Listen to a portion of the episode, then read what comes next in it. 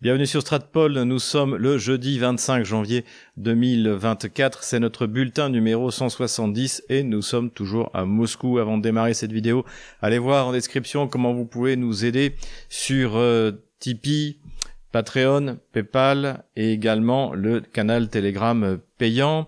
Euh, vous pouvez également vous procurer le livre noir de la gauche française, le chapitre sur la gauche française et la guerre et plein d'actualités quand on écoute les diatribes d'Emmanuel Macron contre la Russie qui ne nous a rien fait. Vous pouvez également vous acheter Ukraine, pourquoi la France est trompée. Le, la suite va sortir dans les, je dirais, les, les jours qui viennent, euh, maximum euh, maximum 15 jours. Euh, j'ai fait la, on a fini la première relecture historique. Là, il n'y a plus que la relecture orthographique et grammatique donc, euh, et puis après le mettre sur thebookedition.com. Donc, on est, on, est, on est presque dans les temps. Voilà. Euh, ça, c'est un peu plus long que ce que je pensais, mais ça, l'avantage que ce sera, tout sera parfaitement sourcé. En plus, avec des sources qui seront incontestables. Encore une fois, les médias euh, anglo-saxons et même les médias ukrainiens dans une certaine mesure. Voilà. Vous pouvez également et vous devez vous inscrire à Géopolitique Profonde le, celui-là, c'est le numéro du mois de janvier. Donc, on aura Jean-Maxime Corneille en géostratégie, Pierre-Antoine Plaquevent, notre ami en mondialisme, Andy Bussaglia en macroéconomie, les matières premières bien sûr avec Frank Pengam et pareil la décentralisation avec Frank Pengam. Allez aussi jeter un coup d'œil sur la, nouvelle chaîne donc euh, de géopolitique profonde donc GPTV hein, que j'ai eu, eu le plaisir d'inaugurer ces studios il y a un peu plus de 15 jours. Donc euh, profitez-en ce sont des médias euh, libres euh, libres d'accès. Et puis ça fait bien sûr la c'est une contrepartie à aux médias subventionnés qui nous racontent n'importe quoi à longueur de journée par rapport à ce que j'ai dit la dernière fois je donc j'ai recommandé deux canaux sur YouTube pour suivre ceux qui veulent suivre au jour le jour voire deux fois par jour l'évolution du front et certains m'ont dit mais vous ne parlez pas de Jacques Frère et de Brainless Partisan sur euh, sur Twitter. Bien sûr qu'il faut aller sur ces sur ces deux canaux, si, mais euh, simplement moi je, je voulais je proposais des vidéos en fait où on voyait l'évolution de la carte. Mais si vous voulez une bonne chaîne euh, Twitter pour suivre les événements, bien sûr Jacques Frère, Brennès Partisan, j'y vais moi-même souvent chercher des informations. Ils font un excellent travail depuis le début. J'ai failli oublier, vous pouvez également prendre des cours en ligne avec notre partenaire Logios et puis également là il faut vous doter d'un VPN, on n'a plus le choix. Donc nous on vous propose Planète VPN. N'hésitez pas, tout est en, euh, description sur Logios, euh, tapez le code de réduction Stratpol 10. Quelques petites considérations sur la politique française. Bien sûr, nous apportons tout notre soutien aux agriculteurs, comme nous avions apporté notre soutien à la manif pour tous, comme nous avons apporté notre soutien aux gilets jaunes. On espérait d'ailleurs à l'époque une convergence des luttes, mais euh, le problème, et ça aussi, c'est pour ça que les, agriculteurs doivent faire euh, attention, c'est que le, régime a neutralisé la manif pour tous en la, en la mettant sous le contrôle d'une clique de bourgeois. Donc ce qui fait qu'en fait, si vous voulez neutraliser, ben, c'est la meilleure solution. Et les gilets jaunes se sont eux-mêmes auto-neutralisés en mettant une clique de gauchistes à leur tête. Donc ça a lessivé euh, ces deux mouvements. Mais cela dit, le fond reste. Encore une fois, avant 1917, il y a eu 1905. Euh, je, quand je compare pas les, deux mouvements, bien sûr que c'est deux choses euh, différentes. Donc, euh, donc voilà. Et là, visiblement, c'est les agriculteurs qui non seulement bah, défendent leur, leur, leur métier, qui est, qui est fondamental, qui était même historique pour la France. La France était à l'origine un pays de, de paysans et qui montre que finalement tout n'est pas perdu en France, euh, voilà, et que de toute manière, avant d'avoir une crise politique, il y a forcément une crise sociale à l'origine, et souvent d'ailleurs les révolutions démarrent avec des mauvaises récoltes. Donc euh, euh, voilà, donc total soutien, ne vous faites pas avoir. j'ai rapidement lu la presse critique, donc méfiez-vous de la FNSEA, d'après ce que j'ai compris, et puis ben battez-vous jusqu'au bout et ne, ne croyez pas ce que va vous promettre le gouvernement. Et ne vous faites pas diriger ni par des bourgeois ni par des gauchistes, sinon votre mouvement est mort. Voilà tenez bon, vous les aurez, chers, euh, chers euh, camarades euh, agriculteurs. Politique française toujours, j'ai j'ai regardé avec amusement les déclarations complètement décalées de Bruno Le Maire, qui comprend autant de choses en économie et en finance qu'il en comprenait à l'agriculture quand il était ministre de l'agriculture, et il a sorti ce, ce, ce sophisme incroyable en disant si le prix de l'énergie est trop élevé, s'il y a de l'inflation, c'est parce que donc il s'adressait il s'adressait aux, élus du Front National, c'est parce que euh, le l'ami du Front National, Vladimir Poutine, envahit l'Ukraine. Et alors, euh, bon, évidemment, euh, c'est c'est faux. Il y a des raisons qui n'ont rien à voir d'ailleurs avec, avec, la Russie, notamment la la, la, la, politique énergétique de, de l'Union européenne à laquelle la France adhère, alors que d'autres pays euh, comme l'Espagne, je crois, euh, en, en, sont, en sont partis. Euh, mais de toute manière, il est assez malin aussi avec cette accusation parce que qu'est-ce que pourrait répondre le, le Rassemblement national? Bah, Ce serait de dire non, c'est pas parce que la Russie envahit l'Ukraine, c'est parce que vous avez mis des sanctions. Et là, que va répondre Bruno Le Maire? Mais vous avez voté pour ces sanctions. Donc c'est aussi de votre faute dans ce cas l'inflation, c'est non seulement la faute du gouvernement, mais aussi la faute du euh, Rassemblement national. Voilà encore une fois le Rassemblement national comme euh, le Reconquête, comme euh, Jean-Luc Mélenchon vont payer encore longtemps leur lâcheté proverbiale de l'année 2022 vis-à-vis de la, de la crise en Ukraine. Encore une fois, guerre qui de toute manière était gagnée le 24 février par Vladimir Poutine. Donc grande responsabilité qu'on ne retrouve pas en Allemagne encore une fois. Et d'ailleurs, ça me permet euh, d'enchaîner puisque je vous avais dit qu'il n'y avait pas grand-chose à attendre de la vie politique française au moment des européennes, euh, mais en fait, euh, qu'il y avait tout à attendre de l'Allemagne. Et ben ça continue puisqu'on a Madame Weidel qui, je crois, est adjoint donc du, du, président du mouvement de l'alternative für Deutschland et qui parle désormais d'un Dexit et d'un référendum sur euh, la sortie de l'Allemagne de l'Union européenne. Donc, autrement dit, c'est la fin de l'Union européenne. Hein. Donc, euh, ça, c'est ce que évidemment, ce serait, ce serait excellent. Et, et, malheureusement, encore une fois, c'est une initiative qui vient d'outre-Rhin, puisqu'il y a une vraie opposition, contrairement à la France. Il y a vraiment des partis d'opposition, que ce soit à gauche d'ailleurs, hein, Sarah Wagenknecht que je, que je respecte beaucoup et que je cite souvent. Et puis, ben, côté, euh, côté à droite, l'alternative für Deutschland. Mais rentrons dans le vif du sujet de ce bulletin numéro 170 qui va être assez large parce que énormément d'informations dans tous les domaines économiques, politico-stratégiques, armement, euh, et puis bien sûr la carte des opérations militaires qui a pas mal bougé euh, cette dernière semaine. Donc économique pour commencer. Et je réponds à la question de Odile qui est un de nos euh, de nos fidèles sponsors sur notre euh, sur la chaîne euh, des conférences privées que je salue que je remercie pour son soutien et qui pose la question sur l'avenir en fait de la terre ukrainienne. Alors ça c'est un sujet que je traite d'ailleurs dans mon dans mon futur livre à sortir Ukraine pourquoi la Russie a gagné et en fait c'est un sujet important parce que en fait en 2021 euh, Zelensky, sous la pression du FMI, hein, qui demande ça depuis 2014, a fait voter une loi par le Parlement ukrainien qui autorise des étrangers à devenir propriétaires de la terre. Hein. Depuis la, fin de l'Union soviétique, euh, ni en Russie ni en Ukraine, des étrangers ne peuvent devenir propriétaires de la terre. Et ça, évidemment, ça ne plaisait pas au FMI qui veut permettre à Monsanto, à Cargill de s'emparer de, des, terres, parmi les plus riches euh, d'Europe et même, et même du monde avec ce fameux euh, Tchernosium. Donc ça, c'était c'était le plan. Donc cette, euh, cette loi avait été prise en 2021 et de, devait permettre petit à petit donc le passage, donner la possibilité précisément à Monsanto, Cargill ou les autres d'acheter d'acheter les terres et d'en devenir vraiment propriétaire, de ne pas se contenter de les louer. Donc Zelensky a fait ça de manière euh, assez maligne. Donc déjà, il a interdit aux Russes de les acheter. Donc n'importe quel étranger peut acheter des terres euh, d'Ukraine, sauf, euh, sauf bien sûr des citoyens russes ou des entités russes. Et donc il avait fait une période de transition qui s'est terminée le 1er janvier 2024. Pourquoi? Eh Bien parce qu'il voulait permettre à ses petits copains de racheter les terres à bas prix aux petits paysans ukrainiens, aux petits propriétaires, pour en faire des gros morceaux et puis les revendre aux euh, multinationales euh, euh nord-américaines notamment. Et le problème, c'est qu'il y a eu l'opération militaire spéciale, et donc aujourd'hui, eh ben, je ne peux pas répondre, je ne sais pas où ça en est, mais c'est quelque chose qu'il va falloir observer, parce que déjà, ben, la Russie, d'après mes calculs, s'est emparée en 15 jours, hein, c'était l'offensive éclair, la campagne éclair dans le sud-est de l'Ukraine, s'est emparée de 30 000 kilomètres carrés de, de terres parmi les plus fertiles euh, d'Europe. Et puis c'est pas terminé. Donc euh, est-ce que Monsanto, est-ce que Cargill vont prendre le risque de, de s'emparer, d'acheter euh, des terres dans la région de Kherson, de Nikolaev, d'Odessa ou de Kharkov, sachant qu'il y a de grandes chances que les Russes finissent par mettre la main dessus, et auquel cas ce sera la loi russe qui s'appliquera.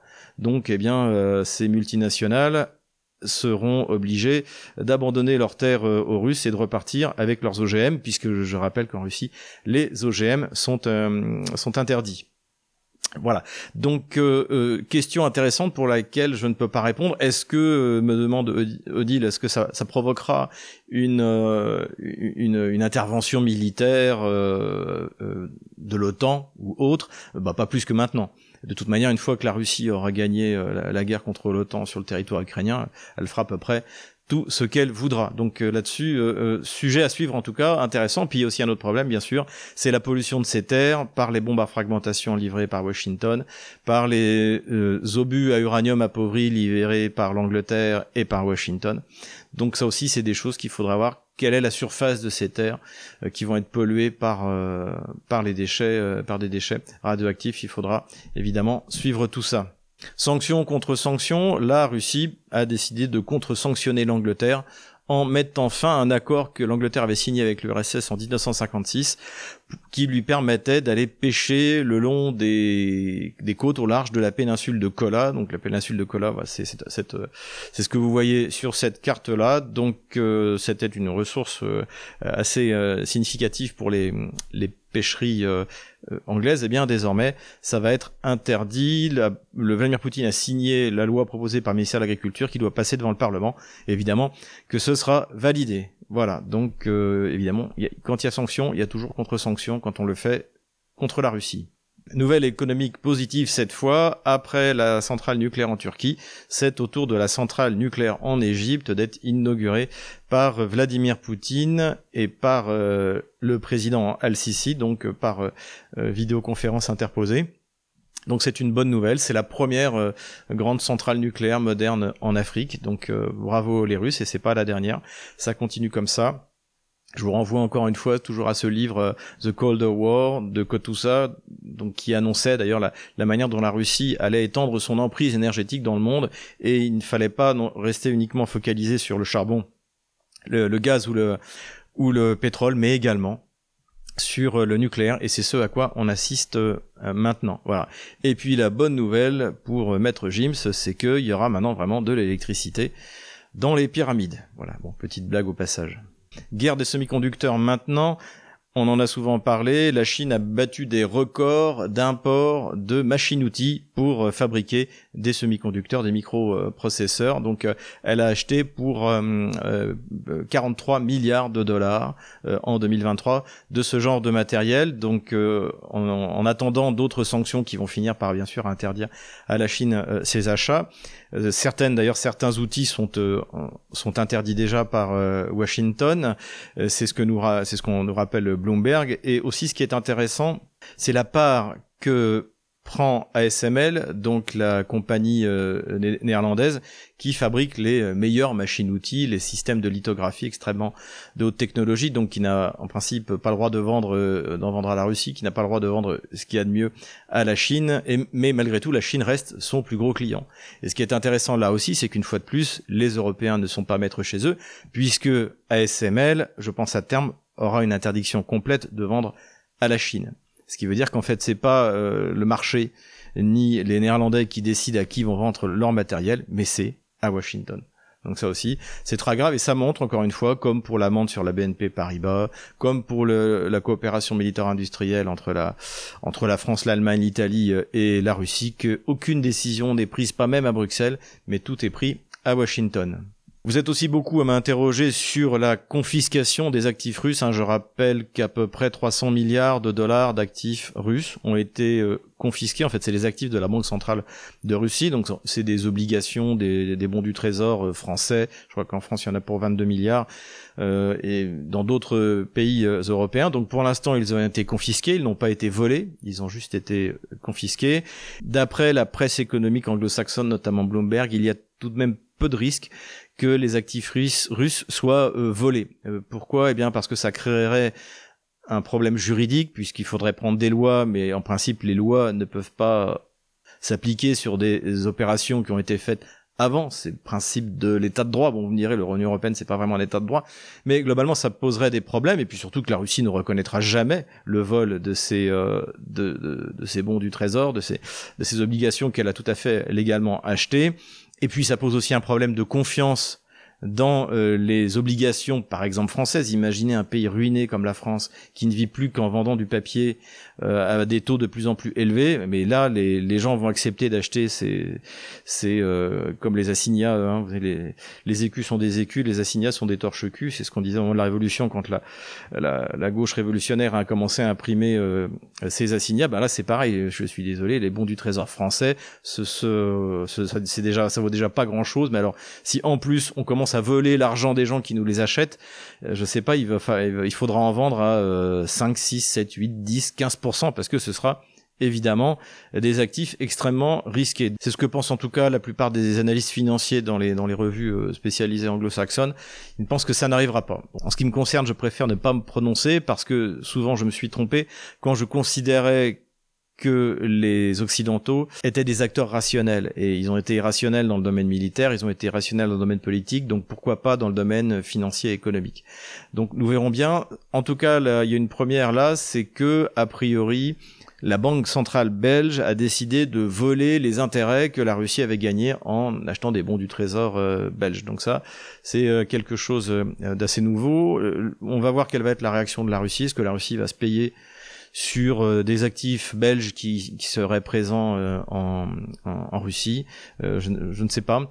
on va voir. Ce qui est clair, c'est qu'encore une fois, tout ça se sera acté définitivement le jour où la Russie l'aura reconnu. Sinon, tôt ou tard, la Russie continuera euh, se fera rembourser et continuera à exiger le remboursement, comme nous d'ailleurs, on avait euh, euh, demandé le remboursement des emprunts russes après la, révolution bolchevique et, une partie d'ailleurs, en tout cas la partie qui était qui était facilement facile à retrouver, a été payée par les Russes. Hein. Les Russes, dans les années 90, et ça s'est terminé, je crois, sous Vladimir Poutine, ont pris en compte pour retrouver de la crédibilité vis-à-vis des marchés qu'ils devaient rembourser les emprunts russes. Voilà, donc c'est pour ça que c'est compliqué de voler, même si bien c'est le rêve de l'Union européenne, c'est surtout le rêve de Washington, qui rêverait que les Européens fassent cette erreur pour complètement discréditer encore une fois les obligations des banques centrales européennes et, euh, alors que eh bien eux ils seraient ravis de continuer à vendre leurs obligations à eux. Politico-stratégique maintenant, et d'abord une bonne nouvelle intérieure russe. Le président Vladimir Poutine a signé le décret comme quoi 2024 serait l'année de la famille nombreuse. Donc euh, ça me concerne, j'en suis très fier. Et donc en fait, euh, alors pour l'instant les détails des mesures n'ont pas été communiqués, sauf une qui me paraît importante, euh, c'est que en fait le gouvernement russe veut égaliser au niveau fédéral. Pourquoi? Eh bien parce qu'il vaut mieux être une famille nombreuse à Moscou. Hein, rappelons que la Russie est un État fédéral comme aux États-Unis, donc il y a des tas de lois et d'aides qui, se, qui sont au niveau fédéral. Donc il vaut mieux être une famille nombreuse à Moscou que l'être dans la région de Moscou ou euh, dans, dans, certaines autres régions. Donc le, là, le but de l'État central, eh bien, c'est de, de, de tout mettre euh, au même niveau en tirant vers le haut, bien entendu. Donc ça, c'est une bonne nouvelle et on va voir donc quelles seront les autres mesures qui vont être données. On parle de donner des appartements aussi également aux familles nombreuses. Donc euh, moi, eh bien, je suis preneur. Un peu d'humour avec euh, le président Zelensky, puisque pour essayer de parler d'autre chose que des déconvenus sur la ligne de front, eh bien, il a annoncé euh, qu'il se présenter comme protecteur des populations ukrainiennes présentes en Russie. Alors là, ça, a été accompagné euh, d'une carte. Donc euh, en fait, euh, bon, il y a absolument rien de nouveau. C'est les prétentions des bandéristes, hein, c'est-à-dire qu'en gros le, Kuban leur appartient, Voronezh leur appartient, tout, leur, tout leur appartient. Tout ça n'est pas très sérieux. Ce qui est intéressant du point de vue historique, c'est qu'en fait ça correspond peu ou prou à la progression de l'armée allemande euh, en 1918, puisque pour rappel ou pour information, en fait l'armée la, allemande, euh, après l'effondrement de l'armée russe, surtout dû à la révolution d'abord de février et surtout celle d'octobre, eh bien le, le, front finit euh, par s'écrouler. Et donc l'armée allemande progresse il y a le traité de Brest-Litovsk avec les bolcheviks en mars 1918, et puis euh, les Allemands euh, euh, voient que c'est l'anarchie complète puisqu'il y a, il y a des, querelles internes au sein, c'est le moment de la révolution encore une fois, et donc ils décident de pousser militairement précisément jusque jusque dans le Kuban, et avec les Allemands, il y a toujours euh, les, euh, les on va dire, c'est les ancêtres des bandéristes euh, qui, qui galopent derrière la mer allemande en disant que c'est eux qui ont, qui ont gagné la guerre et qui continuent à le dire encore. Évidemment, ça dure tout ça jusqu'en novembre 1918, 1918 l'Allemagne perd la guerre, donc l'armée allemande reflue, et évidemment les quelques milliers de bandéristes euh, aussi. Donc euh, ça n'a, ces territoires-là n'ont évidemment jamais fait euh, partie de, d'une Ukraine quelconque. Bien, ce sont les bolcheviks qui inventent l'Ukraine en, en, 1921. Et de toute manière, ces territoires-là ne correspondent pas à la Rousse de Kiev, dont Kiev se prétend l'héritier précisément. Ce sont des terres de l'Empire russe. Ce sont les terres que l'Empire russe conquise euh, essentiellement sur euh, le, le, les tataro-mongols, euh, sur sur l'empire ottoman. Voilà. Donc petite précision historique, ça fait toujours du bien. Diplomatie maintenant et rencontre à Moscou entre le président tchadien, donc Idriss Déby, et Vladimir Poutine. Donc ils vont mettre en place toute une série de coopérations. Donc évidemment pour la France c'est un nouveau camouflet, mais encore une fois la Russie ne fait qu'occuper un espace libéré par l'incompétence de la diplomatie macronienne. Ça, ça vaudrait le coup de faire une émission sur l'effondrement diplomatique complet euh, de, la France sous, déjà sous François Hollande, mais surtout euh, sous, Emmanuel Macron. Et, euh, la, Russie réussit des prouesses alors qu'elle n'est même pas, encore une fois, je l'ai déjà dit, dans les dix premiers investisseurs en Afrique. Elle est encore derrière la France. Mais la diplomatie française est tellement nulle, le ministère de la Défense aussi est tellement nul, tellement euh, néocolonial, que euh, les Africains en ont, en ont, ras-le-bol, pour parler familièrement, et que on les comprend bien. Évidemment, Vladimir Poutine, en échange de ce qu'il va faire avec le Tchad, n'a pas demandé l'organisation d'une Gay Pride dans la capitale le Parlement turc a validé l'entrée de la Suède euh, dans l'OTAN. Hein. Pour rentrer dans l'OTAN, il faut que tout le monde soit d'accord.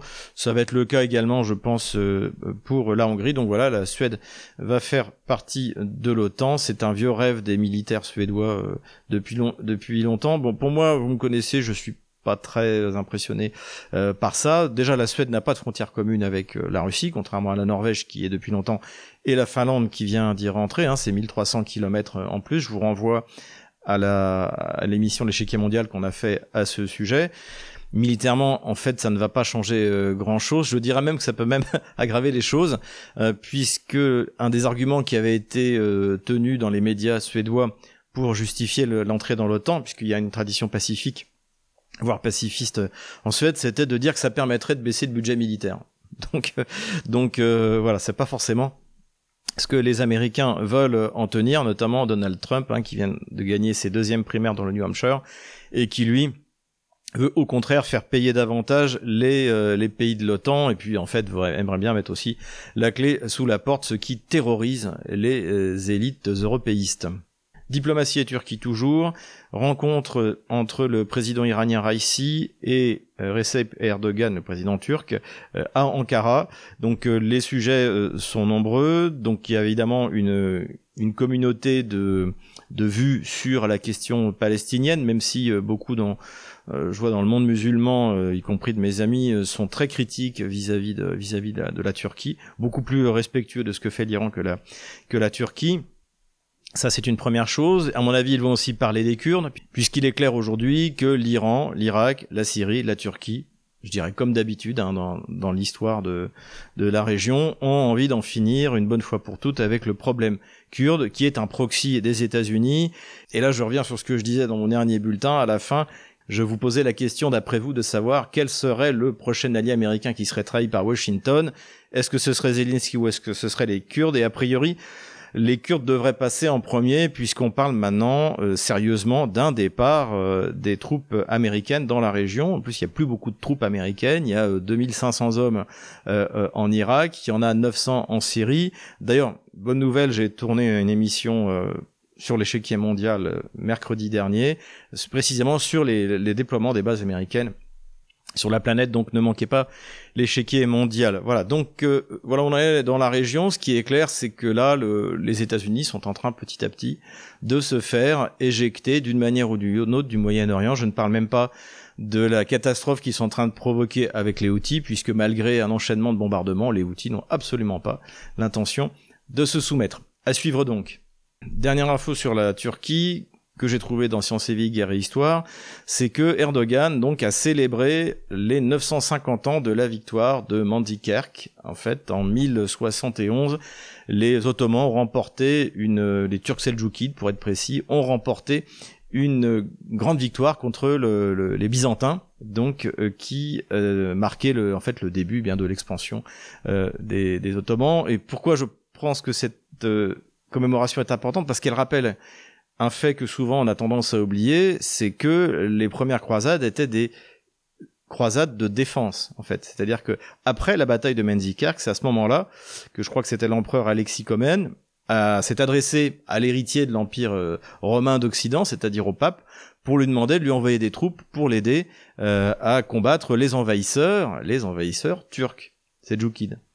Et à ce moment-là, le pape a dit, euh, je suis quand même pas à la tête d'une armée, donc il a lancé euh, l'appel aux croisades, qui est bon. Après, je, je vous renvoie à tout ce qui est écrit sur cette question-là, mais j'ai trouvé ça intéressant, c'est pour rappeler aux Européens qu'on essaie de faire culpabiliser en permanence que à la base, les premières croisades, c'est un appel à l'aide de l'Empire romain d'Orient à l'Empire romain d'Occident. Voilà, petite précision historique. Et pour finir sur les nouvelles politico-stratégiques, on revient en Europe et on a appris que le l'excellent, l'excellent premier ministre slovaque euh, Fico a annoncé que jamais il ne permettrait que le droit de vote d'Orban euh, soit euh, soit annulé, donc le droit de vote en fait de la Hongrie au sein de de, de, de l'Union européenne. Donc ça c'est une excellente nouvelle pour, tout le monde, non seulement pour pour la Hongrie, pour la Slovaquie, mais même pour toute l'Europe, puisque Orban est la voix de la contestation des nations libres, des peuples libres à l'intérieur du régime de Bruxelles. Donc ça, c'est plutôt, franchement, une bonne nouvelle. Terrorisme maintenant, je reviens rapidement sur l'histoire des mercenaires français détruits à Kharkov. Donc, euh, pour bien redire les choses, il y a des mercenaires français qui ont été détruits à Kharkov. Mais ce ne sont pas ceux que vous voyez sur les réseaux sociaux, ceux qui sont interviewés par des blogueurs comme euh, Xavier Titelman euh, ou autres. ceux qui sont là, ce sont ceux qui sont envoyés par l'État français pour participer à la formation, notamment des systèmes d'armes euh, un peu compliqués, que ce soit des systèmes d'armes antiaériens, que ce soit euh, le, canon César euh, ou même une aide, pourquoi pas, à l'état-major ukrainien. Donc c'est cela. Et donc cela, on n'aura jamais la liste des noms. D'accord On l'aura peut-être dans quelques semaines quand on observera la nécrologie en France, euh, si vous voyez tout d'un coup des euh, disparitions, morts en mission euh, du capitaine machin, du lieutenant Trucmuche, eh bien ça veut dire que ces gens-là sont ont été missionnés, ont accepté, soit en prenant un congé sans solde avec la certitude de pouvoir revenir dans l'armée, etc. Mais ce sont ces gens-là qui ont été envoyés là-bas, et donc évidemment que la France ne reconnaîtra pas leur mort. Voilà. Et, et, en revanche, la question est-ce qu'il y a des mercenaires ou pas en Ukraine? Bah oui, il y en a depuis le début. Vous pouvez appeler ça comme vous voulez. On a fait une émission avec Laurent Braillard là-dessus, volontaires et mercenaires. Il y en a qui s'engagent parce qu'ils regardent trop la télé. Il y en a qui s'engagent parce qu'ils croient que le régime de Zelensky est un modèle de démocratie. D'après Laurent Braillard, donc il en a compté 145 au sein de la Légion internationale. Il y en a 30 qui sont ouvertement nazis sur les sur les réseaux sociaux. Voilà. Bon, tout ça de toute manière ne changera pas le, le, cours de la le cours de la guerre, y compris d'ailleurs, je ne sais pas combien il y en a, de ces malheureux Français qui se sont fait détruire euh, par euh, par l'armée russe. Et ce qui est clair aussi, et ça j'avais pas percuté sur sur ça, c'était un de mes amis bien informés qui m'a mis le doigt dessus. C'est un message aussi envoyé de la Russie à la France en disant vous faites de la surenchère dans les livraisons d'armement, ben vous allez voir ce qu'on va vous faire. Donc c'est aussi un tir de représailles de la Russie vis-à-vis euh, de vis-à-vis du gouvernement français, donc qui nous encore une fois nous, met dans une guerre que nous allons perdre et où nos intérêts ne sont pas engagés.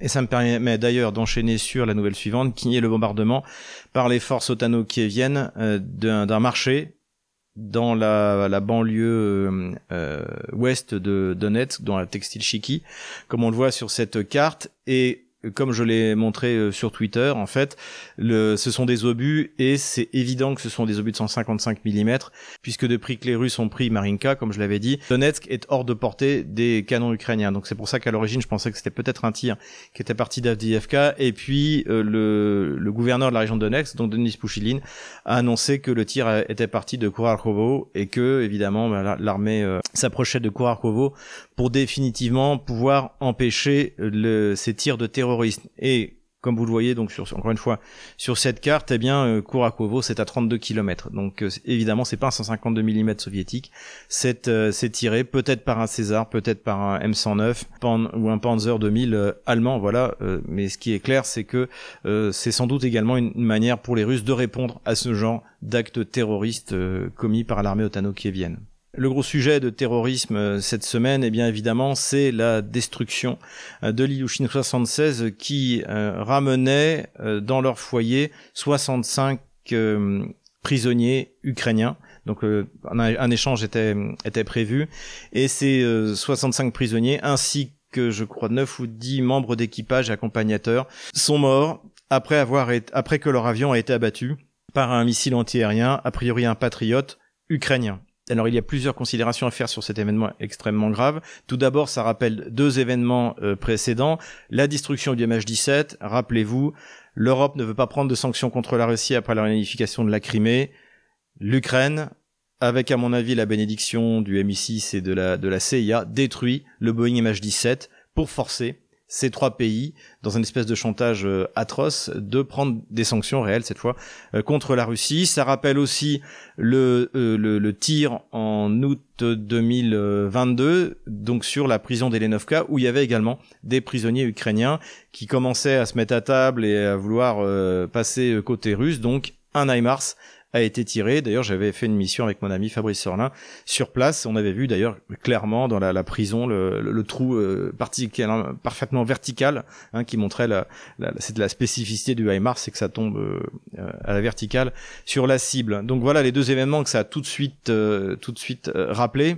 De manière un peu plus précise, qu'est-ce qu'on peut dire? Il n'y a plus de vols réguliers jusqu'à Belgorod depuis le début de l'opération militaire spéciale encore une fois, les Russes ont tiré les leçons du MH17, donc évidemment qu'ils ne vont pas envoyer des avions euh, euh, civils ou humanitaires se poser à Belgorod. Donc ça, c'est euh, une chose. Donc les Ukrainiens savaient, puisque les Russes leur avaient dit, qu'ils allaient amener les prisonniers, comme ils l'avaient déjà fait, pour qu'ils soient échangés sur un poste frontière, sur la ligne de front entre la, entre la Russie et l'Ukraine. Donc ça, c'est une première chose. Donc l'Ukraine savait ce qui allait se passer.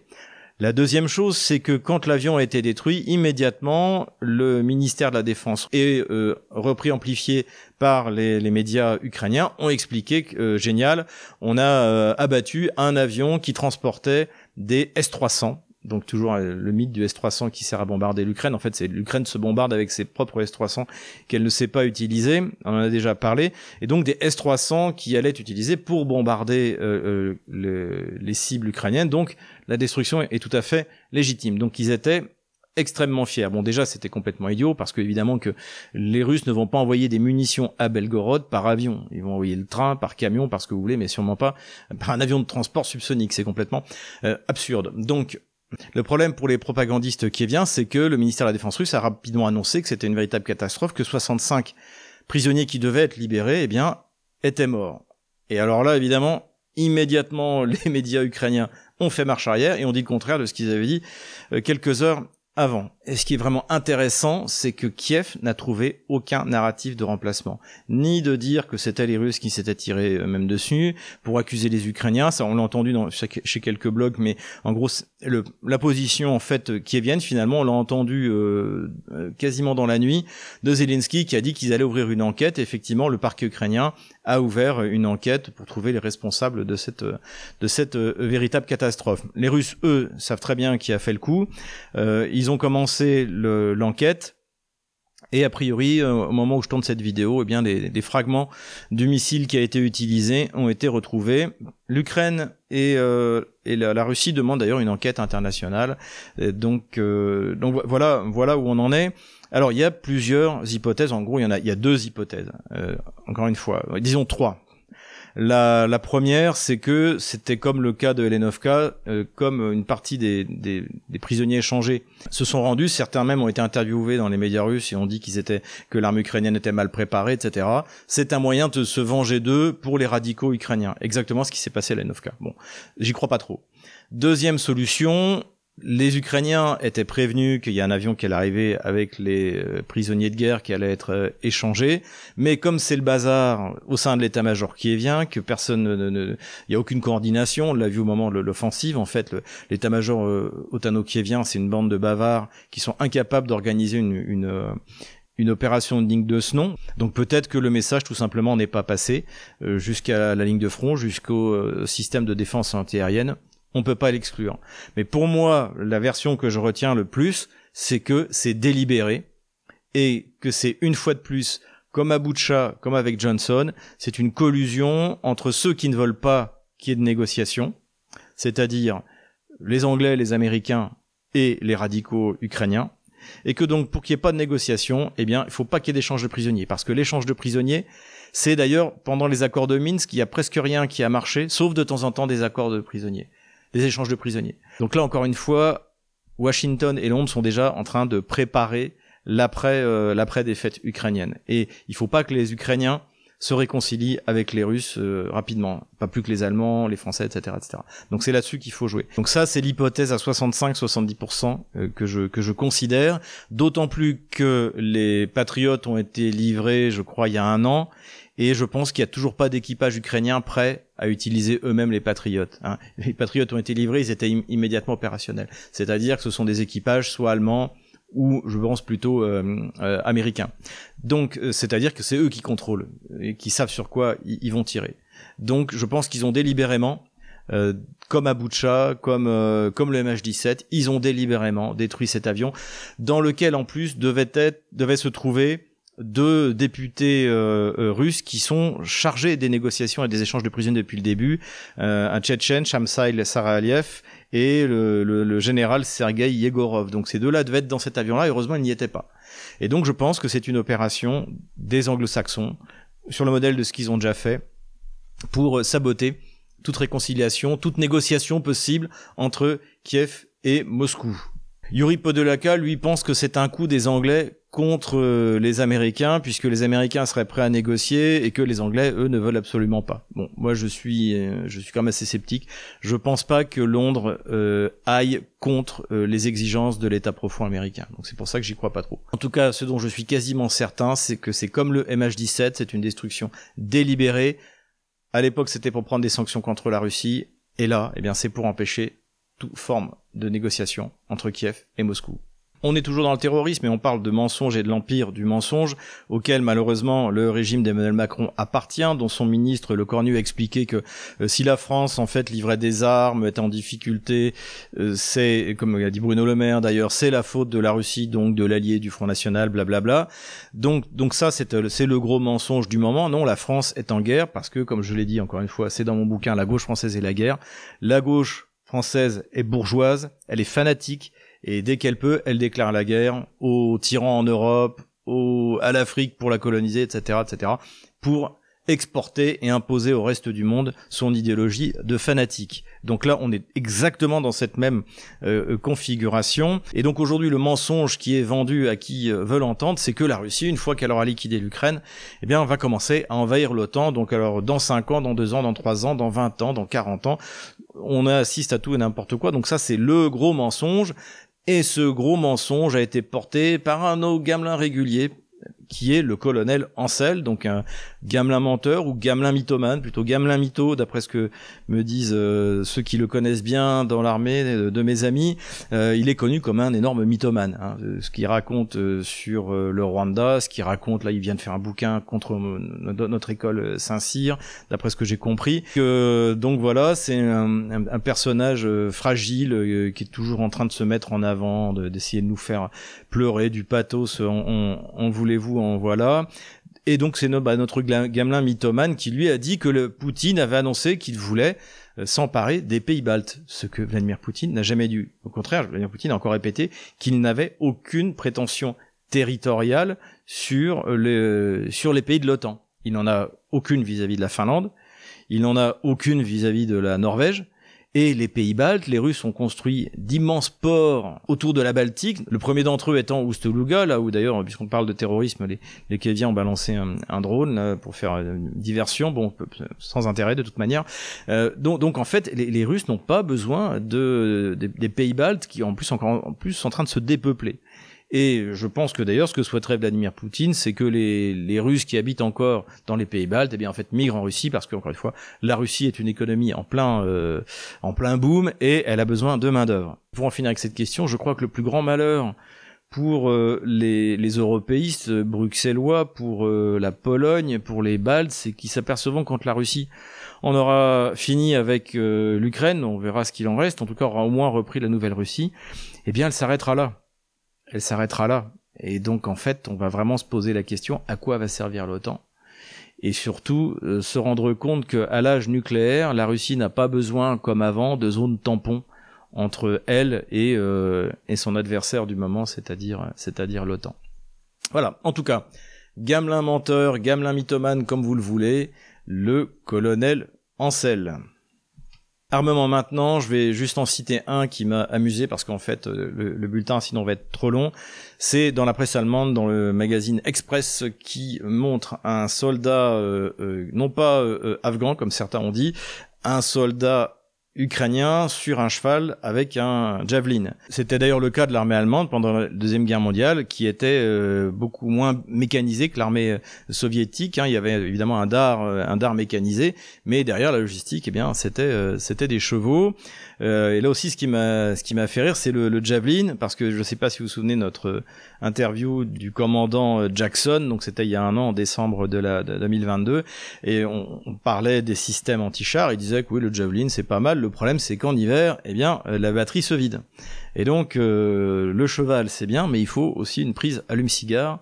Comment ce problème va être résolu? J'ai hâte de le savoir. Considération militaire générale maintenant, ça va être assez rapide. La première, c'est une, une information qui nous est donnée par Yuri Podolaka, donc le blogueur russe que je suis, qui donnait euh, une interview et qui a dit qu'en fait, chaque jour, la Russie rajoute 1000 hommes à ses effectifs. C'est-à-dire que en plus donc de la rotation normale des troupes, puisque contrairement à l'armée euh, otano-kievienne, eh bien euh, la Russie fait tourner ses troupes hein, de toute manière. J'en parlais avec un militaire russe, il m'a dit plus de 30 jours c'est pas possible, parce qu'au bout de 30 jours les soldats commencent à oublier le, stress qui est sain, c'est-à-dire ne mettent plus leur gilet euh, par balle, retirent leur casque, etc. prennent de, de, mauvaises habitudes, donc il faut vraiment les faire tourner. Donc donc c'est pour ça qu'il y a évidemment des troupes qui arrivent et des troupes qui partent. Il y a les pertes aussi, euh, même s'il y en a beaucoup moins que l'armée ukrainienne, il y en a. Mais en plus donc de ce, volume-là, il y a 1000 soldats russes par jour en plus. Donc c'est significatif et en plus ce sont des soldats qui sont volontaires. Hein. Rappelons-nous 500 000, euh, près de 500 000 volontaires en 2023 euh, pour rejoindre l'armée russe et participer à cette grande bataille contre les otanos qui est vient. Autre information que je dis maintenant, mais qu'on va voir plus précisément sur la carte des opérations militaires, c'est qu'on voit se développer au niveau tactique et au niveau même euh, assez euh, l'unité la plus petite de l'armée russe des compétences, des initiatives qui montrent qu'il y a vraiment euh, une progression au niveau de la maturité de toutes ces troupes. On va voir la manière dont les Russes ont avancé sur FDIFK, la manière dont ils ont avancé sur Kupiansk. Ils sont imaginatifs. Il y a un esprit, il y a vraiment un esprit corps franc et ils prennent des ils prennent des initiatives. Donc là, on voit une troupe qui a de plus en plus d'expérience et surtout qui a la confiance de ses supérieurs et c'est quand même assez euh, assez impressionnant à regarder.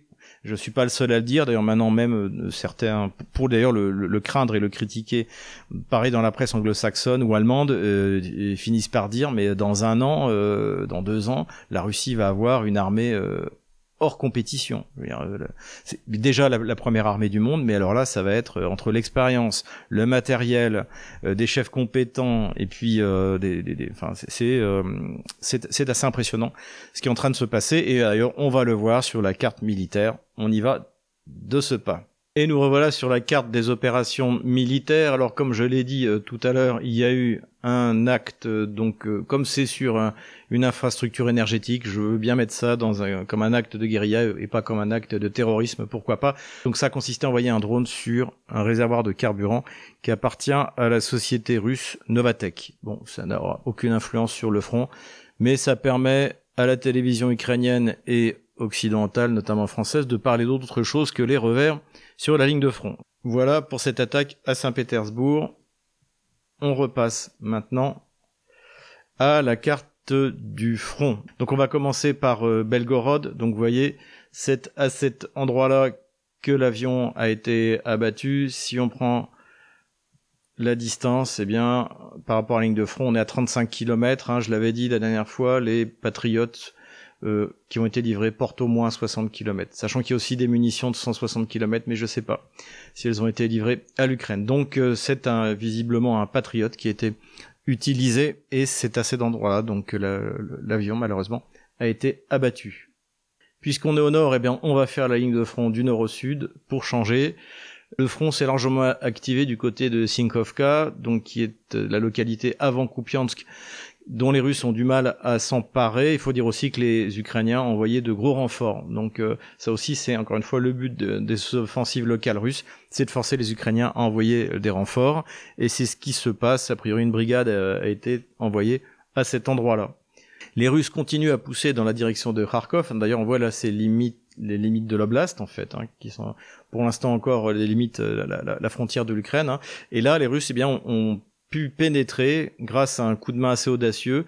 Profitant de la brume, les Russes ont réussi à s'emparer de Noé ici, voilà, on le voit sur la photo. Et donc euh, ça c'est une c'est un bon point parce que en fait c'est une hauteur et donc là les Russes ont la possibilité soit de progresser vers le nord pour prendre les euh, à revers, soit encore plus intéressant de s'ils arrivent à s'emparer de Berestrovo ici, eh bien de continuer sur les hauteurs qui entourent la rivière Jerebets à cet endroit-là.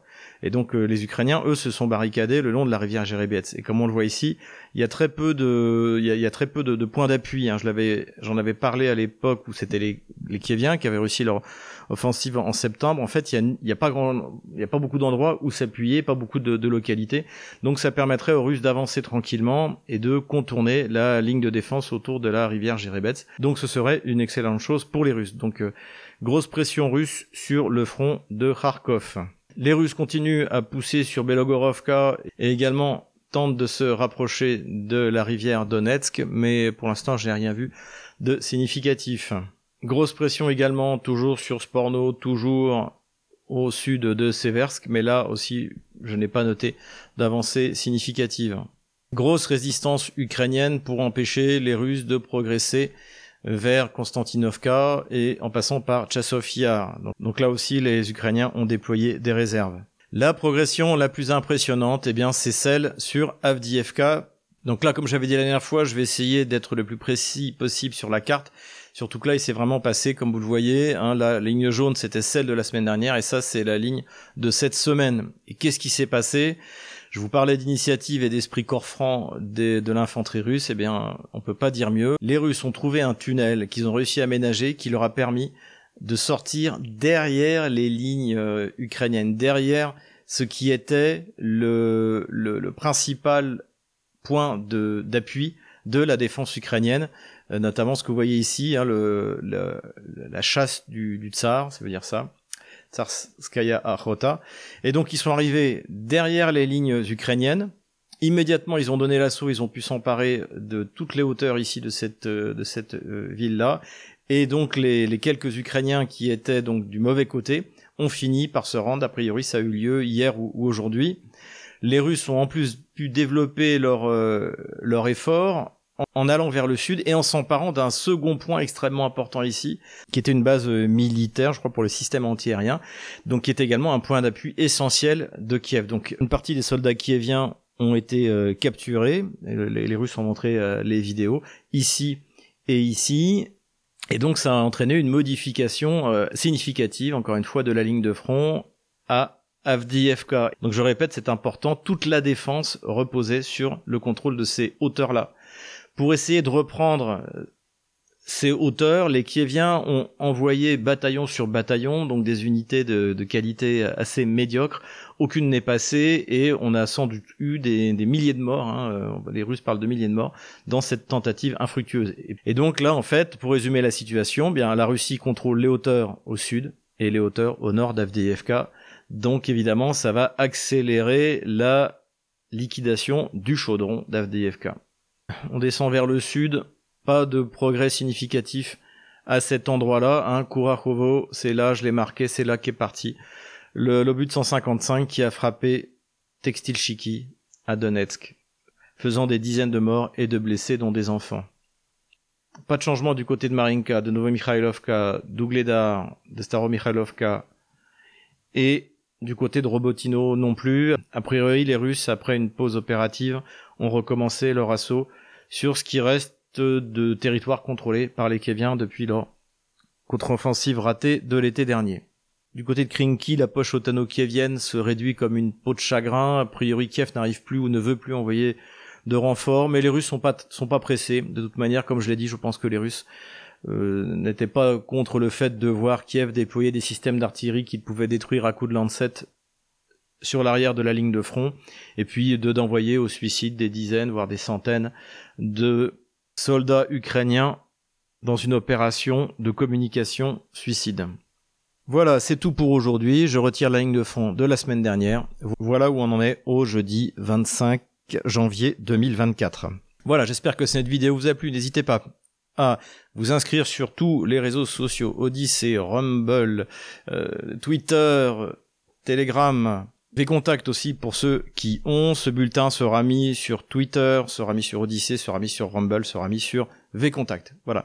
Je compte sur vous. En tout cas, les nouvelles, malgré la, catastrophe euh, de Donetsk, malgré la catastrophe de, de l'Ilyushin 76, les nouvelles du front sont vraiment bonnes. Les nouvelles économiques, euh, bah, on est sur un nuage. Donc, courage, on les aura.